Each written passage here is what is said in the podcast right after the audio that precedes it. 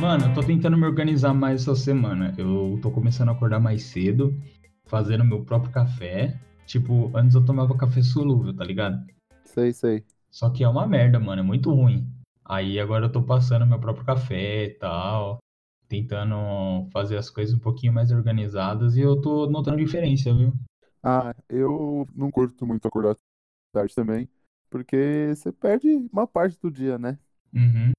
E aí, assim, eu não me importo tanto com o café, né, em si. Eu me importo mais com, sei lá, se eu tenho uma coisa pra fazer em casa, já deixar arrumada, porque eu trabalho à tarde, né? E eu chego Uhum. tarde em casa. Então, se eu não fizer nada de manhã, eu não vou fazer nada nunca, tá ligado? É, o único horário disponível que você tem pra fazer, né? É, então. E aí eu não acordo tarde por conta disso. Mas confesso que essa semana tá tenso, porque quando eu durmo tarde no domingo, aí eu durmo tarde todos os dias da semana, porque eu vou ficar com sono, e aí eu vou acordar tarde, aí chega a noite não tenho sono, aí eu acordo tarde de novo, e aí vai. É um ciclo vicioso, mano? É, então. Mas, mano, tá fazendo muito bem, porque antes eu demorava a semana inteira pra deixar minha casa em ordem. Agora, lá pra quinta-feira, já não tem mais nada pra fazer em casa. Aí Caramba, aí já é ótimo. É, já abre espaço eu fazer meus outros projetos, né? Tipo, costurar Aham. e tal. É bem da hora, mano. Tá, tá funcionando e eu recomendo aí pro nobre querido ouvinte que tá com dificuldade em se organizar, é se obrigar a se organizar, mano. Porque é foda essa quarentena aí. É, e também é, é questão de rotina, né? Quando você começa, é- o primeiro passo sempre é, é o mais difícil, né? É. Mas depois que vira rotina, e aí vai tranquilo. Aí seu corpo até sentir falta, né? É, então. Falando em sentir falta, mano, esse final de semana fui assistir uma livezinha, né? Porque é o que é a diversão agora, né? Durante a quarentena. E aí comprei umas beritinhas, né? Óbvio. Boa. Daí falei, ah, vai ser de boa, né? Cara, eu acordei no outro dia, parecia que tinha tido uma festa pra 50 pessoas aqui em casa. Nossa. Tinha copo pra todo lado, tinha comida debaixo do sofá, a Porra. cozinha um caos. E aí falei, caramba, o que que eu vou fazer, né? Tem que arrumar tudo isso. Aí comecei a arrumar o mais grosso, né? Juntei as latinhas, juntei as, as louças, levei pra cozinha, limpei as comidas, passei um paninho no chão. Aí a sala e o quarto, né, ficaram arrumados. Só ficou a cozinha. Só que no domingo eu tinha um compromisso. Aí eu falei, puta, vou arrumar a cozinha depois, né? Sim. Aí saí, acabei voltando tarde no domingo. E aí deixei pra arrumar na segunda de manhã. Aí eu tô lá na segunda de manhã, falei, vou arrumar a cozinha. Parei, né, antes, tava tomando uma água, encostei na pia. Quando eu olho, tinha um rombo gigante na air fryer, mano. Nossa, E mano. aí, com, com um plástico derretido assim, sabe? Aí eu falei, que que rolou aqui? E Nossa. aí, eu, eu fui eu fui tentar à noite ver, né, se funcionava ainda. Aham. E o plástico derreteu, mano, e colou a, a gaveta no, no resto, né? No, na parte que aquece. Putz. Aí eu tive que serrar a minha air fryer pra poder, pra poder usar. Cara. Mas, assim, não danificou nada muito importante. Dá pra usar ainda, não tá vazando ar quente nem nada. Mas tá feio, né? Tem um rombo gigante. Ah, E mano. Olha pelo lado bom, você tem um air fryer exclusivo agora. Ninguém no mundo tem um igual. Foi exatamente o que eu falei pra uma amiga minha. Eu falei, puta, tá mó feio. Ela, não, não tá feio, tá estilizado. Tá, mano, tá o, o- a moda do artista. É, então. Mas foi essa minha história louca do final de semana. Valeu a pena, mano, de verdade. Foi, foi bem divertido. Ai, cara, então vamos começar. Eu sou o Lucas. Eu sou o Guilherme. E sejam bem-vindos a mais um episódio dos Donos de Casa. No episódio de hoje, cada integrante vai contar duas histórias sobre a origem de um determinado prato, uma real e uma falsa. Então, logo depois da vinheta.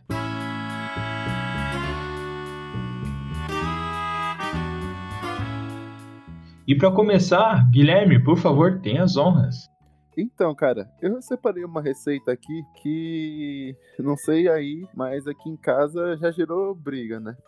Eita. Não uma, uma briga assim, né? Mas discussão, né? Uhum. Porque as minhas tias falavam que cuscuz paulista não é cuscuz, né? Ah, tem essa história mesmo. Então. E aí eu fiquei intrigado com isso, falei, ah, vou trazer isso pro podcast.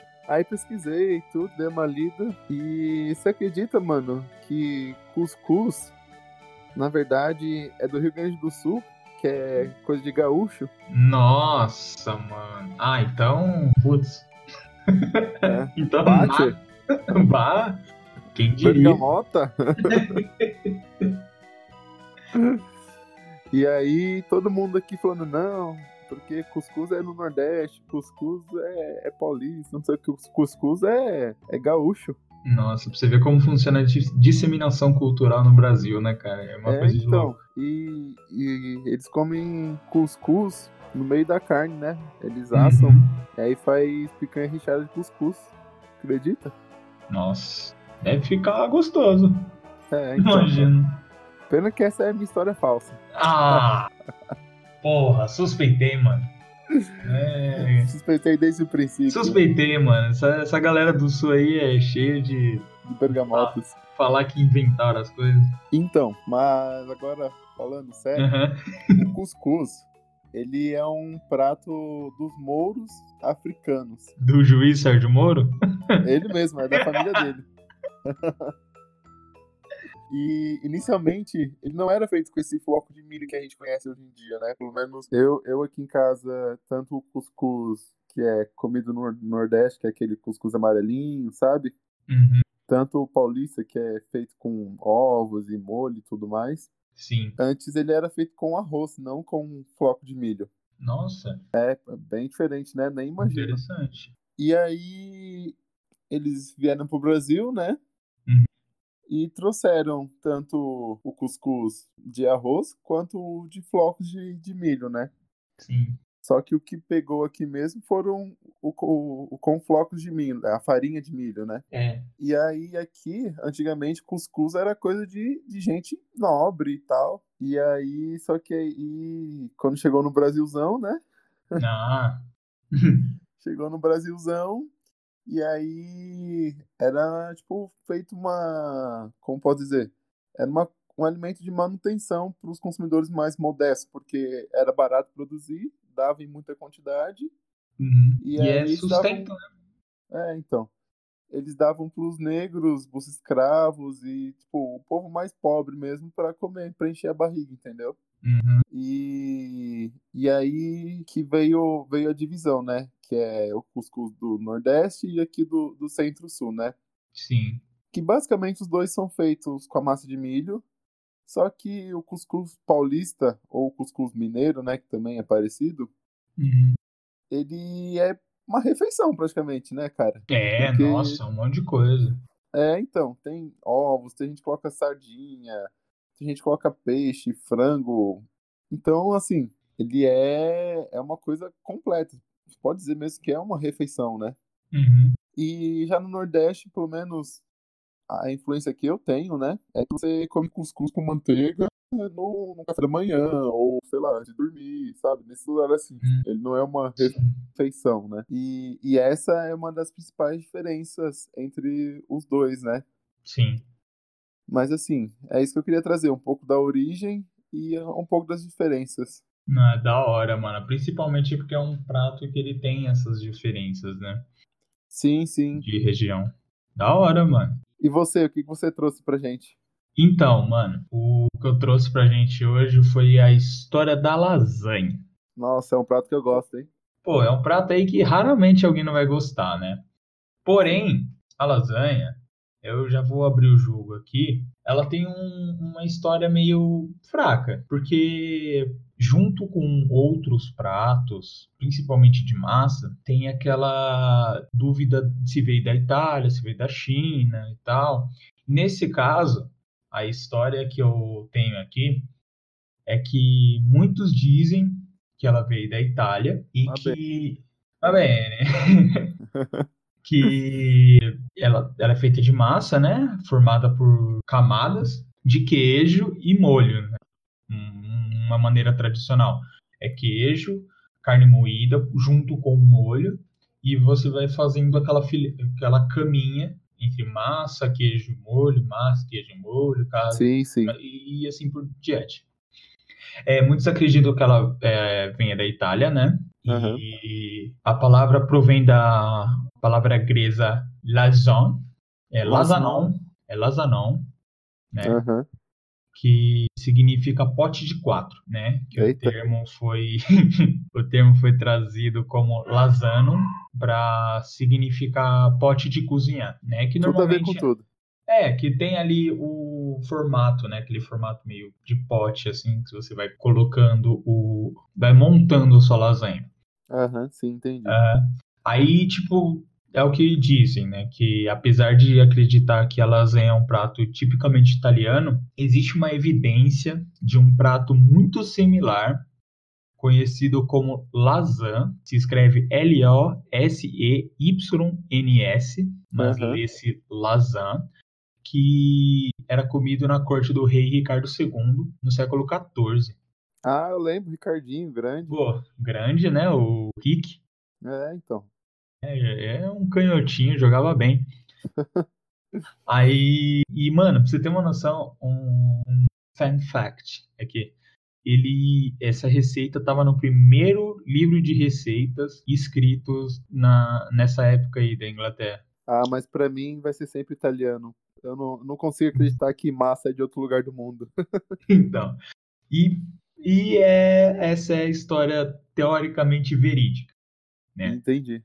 Porém, porém, eu já sou um pouquinho mais do caos. Eu vou contar a história que eu quero que seja verdadeira. É isso mesmo.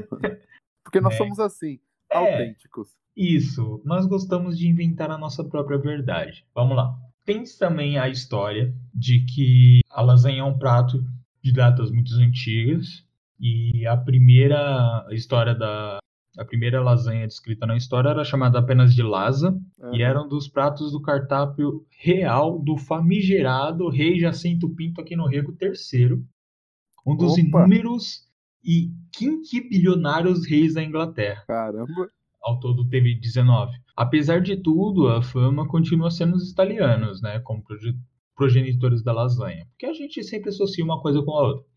Cara, eu acho que é assim, os italianos, eles fazem bem. Eu acho que uhum. devia ser assim, as coisas, tipo, não importa se você inventou, se alguém faz melhor, é dele, entendeu? Ninguém mandou fazer ruim. É, então. Não, porque os italianos, você sabe que eles são conhecidos por terem criado outras massas com nomes estranhos, né? Como Penny uhum. tal. Aí tentaram reafirmar a masculinidade do país, nomeando torradas com tomate em cima como brusqueta. É. É que e eu, eu, inclusive, prefiro brusqueta do que pão com queijo e, e molho. Ah, você parou é. pra pensar que eles pegaram e, tipo, o que a gente chamava, ou sei lá, qualquer pessoa chamava de pão com molho e queijo, eles falaram, não, vai chamar brusqueta agora. É. agora vai chamar brusqueta, tô nem aí. É. As primeiras lasanhas eram preparadas em camadas lisas que nunca ficavam no lugar. Mano, já aconteceu de você fazer lasanha, tipo, num recipiente maior do que a lasanha, aí você coloca, aí o negócio vai escorregando pro lado. Sei, já fiz. é muito chato aquilo, mano. Porque fica, não fica uma lasanha, né? Fica, sei lá, fica é, massa então... com queijo e molho. Aí eles começaram, né, a preparar a massa ondulada, né? Aquela massa que a gente vê na embalagem da sadia. Sei, de lasanha congelada. então, né, ele não desliza tanto, né? Aí temos alguns sabores também, né, uhum. é, conhecidos como lasanha, como queijo com presunto, quatro queijos, bolonhesa, espinafre. Aí tem as, as lasanhas famosas, como a do Garfield. Então, né, é, essa aí é, a, é o que a gente tem da lasanha. E essa, infelizmente, não é a história verdadeira, mas eu quero que seja. E pronto. e é isso, eu, eu decido. E, e assim, eu quando eu estive lá pros lados, né, da Europa, Uhum.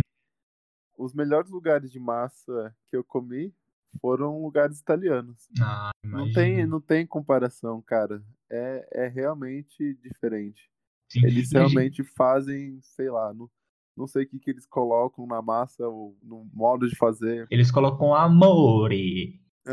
Amore, mate, Amore. veja só. Veja bem. Mas é, mano. Mano. Brasileiro gosta muito de massa, né? Eu tenho um desafio. Eita, dig. A gente só pode falar em italiano até o fim dos comentários dessa matéria. Será? Sei. Não, ó, as matérias a gente pode falar normal, mas os comentários tem que ser em italiano. Não, beleza. Fechou. O desafio tá aceito. Vamos lá para as indicações. Vamos lá, começa você hoje, mano. Cara, o que eu vou indicar essa semana é um filme que tem na Netflix, dos estúdios Ghibli, que chama Castelo Animado. É uma animação, cara, linda. Linda de se ver, tem trilhas sonoras gostosas de ouvir e uma história bem gostosinha. Eu aconselho ali você colocar para assistir de noite, um pouquinho antes de dormir. Eu acho que dá aquela aliviada na ansiedade, né? Porque é uma história bem gostosinha, bem legal, bem clean, sabe? É... Eu acho que vai. É uma boa indicação. Gostei muito desse filme. Sim, mas me diga, se o do que fala questo filme? Ah, questo filme é, fala de. Nossa, comecei a falar espanhol do nada. ah, questo filme habla de. É questa película.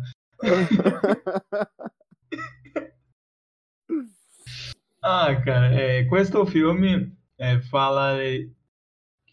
Cara, é impossível não começar a falar espanhol.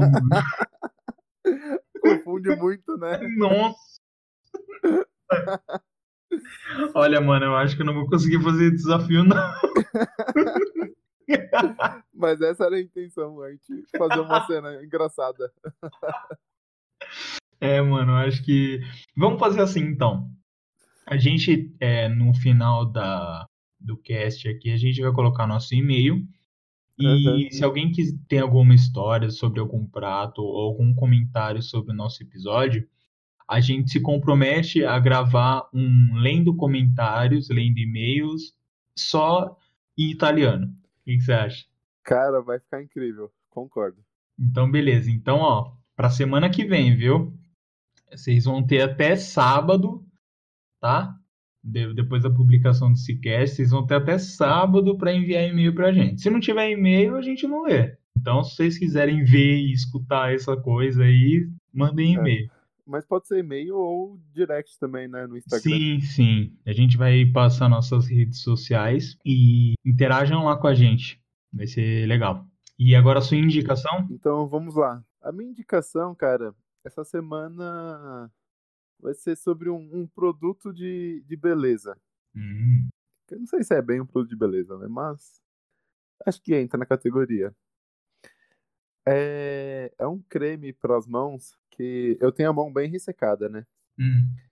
E eu comprei esses dias, tô esperando chegar. É um creme da Natura, que é um creme de castanha. Cara, eu não sei um creme com um cheiro e, tipo, uma hidratação melhor que aquele. Pô. Ele é, é incrível. E pra gente, né, dono de casa, que mexe com cândida e tudo, a mão fica zoada, né? Fica. E aí, vou indicar esse creme aí. Não tô ganhando nada da Natura, bem que eu queria. É a Natura. Ó, a gente vai deixar nosso contato. Se quiser algum patrocínio, liga nós, hein? Liga aqui porque tô precisando. E assim, não é um creme muito barato, mas também você não usa quase nada na mão, então ele dura bastante. Sim. E aquilo que você falou, né, cara? A gente trabalha, a gente trabalha muito em casa. no sentido de mexer com materiais corrosivos, lavar muita louça e tal. Então, eu acho um bom investimento você investir na, na pele e tal, num creme assim. É, eu, eu sou um cara assim que eu me considero um, o mínimo vaidoso, assim, sabe? Hum. Então eu sempre tenho um, um creme ou alguma coisa pro cabelo, então eu tô sempre procurando alguma coisa nesse sentido. Sim. E, e é bom, né? Também você se cuidar, né? Ah, é, pô, aumenta a autoestima. É, então, é outra coisa. Uhum. Então, é isso. Vamos para as nossas considerações finais.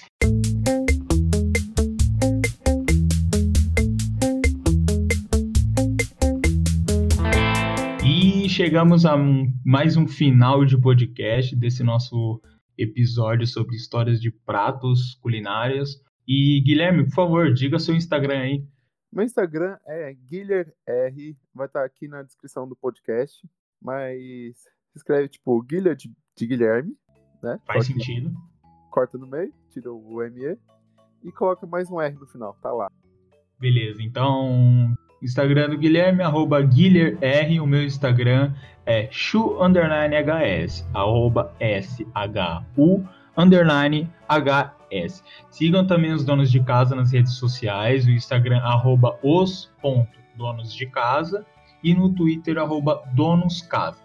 Tá? Quem quiser mandar um e-mail pra gente, nosso e-mail é contato.donosdecasa.gmail.com beleza? Diga lá as suas histórias, dá um feedback pra gente e semana que vem estamos de volta, beleza? Beijão, galera. Boa semana.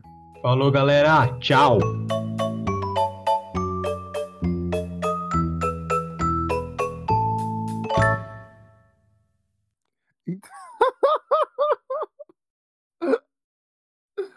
Mal, foi mal, foi mal.